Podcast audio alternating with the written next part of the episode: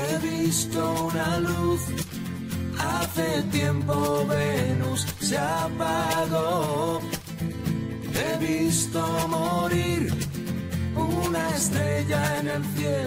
Hola, somos un grupo de alumnos del Instituto José Hierro y vamos a hacer un programa desde la radio de nuestro instituto en San Vicente la Barquera. Eh, estamos fabricando un satélite para el curso de CANSAT y que lo organiza ESERO y vamos a hacer eh, un satélite que nos mida la presión, la temperatura y como misión secundaria eh, las emisiones de CO2 a 1000 metros para el Departamento de Física y Química.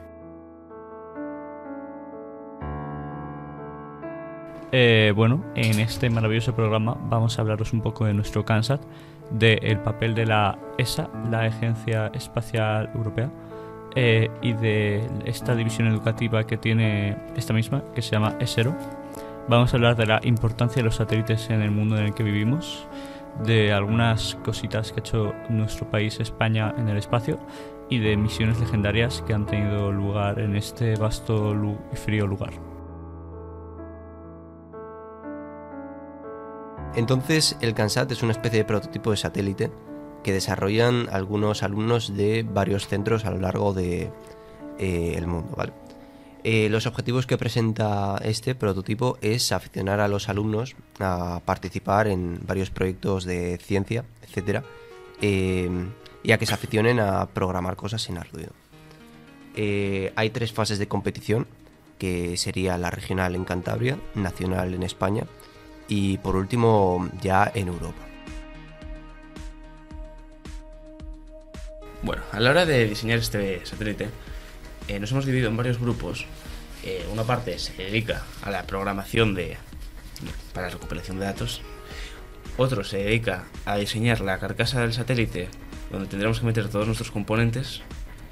Y otros nos dedicamos al diseño del, del paracaídas para bueno, que no se parta contra el suelo, básicamente.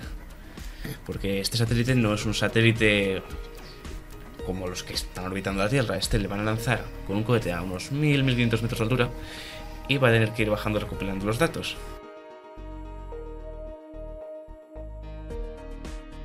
Este concurso está organizado por ESERO, eh, la división educativa de la Agencia Europea del Espacio, y organiza el concurso el día 24 en Fontibre.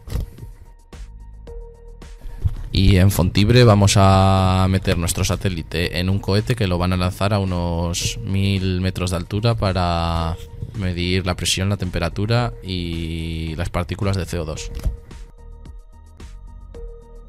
En, el día a día los satélites son muy importantes para nosotros. Al fin y al cabo, sin ellos no podríamos hacer gran parte de las cosas. Em, sería un desastre total. Em, gracias a este concurso, nosotros hemos podido aprender sobre la importancia de los satélites e inspirar eh, además a muchos alumnos a fomentar su creatividad para poder aprender y seguir con este tipo de proyectos para en un futuro eh, llegar a una carrera que nos permita hacerlos o similares. Como curiosidad, em, esto de los satélites siempre ha sido algo muy económico eh, y político incluso en su época debido a la guerra, ¿no? Guerra eh, de tal manera que Rusia y América han intentado siempre destacar en esa época, por ejemplo, es a través del espacio. De tú que al final ganaron los americanos, ¿no? Occidente, en el viaje a la Luna. Y bueno, como primer satélite fue el Sputnik.